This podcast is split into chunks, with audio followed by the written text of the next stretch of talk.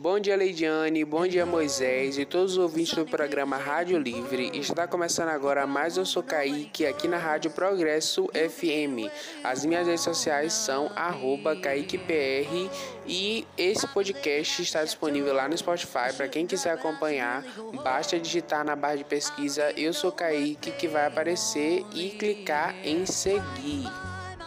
Hoje eu irei falar sobre o álbum Plastic Hearts da Miley Cyrus, fazer uma pequena análise dele aqui para vocês. O Plastic Hearts é o mais recente álbum de estúdio da Miley Cyrus, que é uma cantora norte-americana, como eu já falei.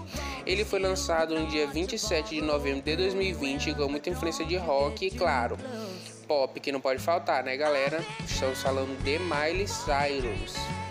Ele começou a ser trabalhado com o lançamento dessa música que se chama Midnight Sky, eu amo muito. Ela foi o primeiro single desse projeto e ela foi lançada em 14 de agosto de 2020. A música possui uma letra que fala sobre um desapego emocional por relações amorosas. De início, olha essa curiosidade, de início o álbum se chamaria Is Miley Cyrus.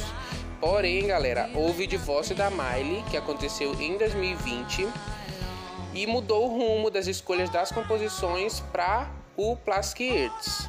A pandemia também atrasou alguns planos para divulgação e outra cirurgia que a Miley Cyrus teve que fazer nas cordas vocais. Disso, o álbum que seria lançado em 2019 com o tema X Miley Cyrus saiu só em 2020 e se chamou Plastic Ears. Como parceria, Miley chamou o Billy Idol o Jean Jerry, a Dua Lipa e o Steven Nicks.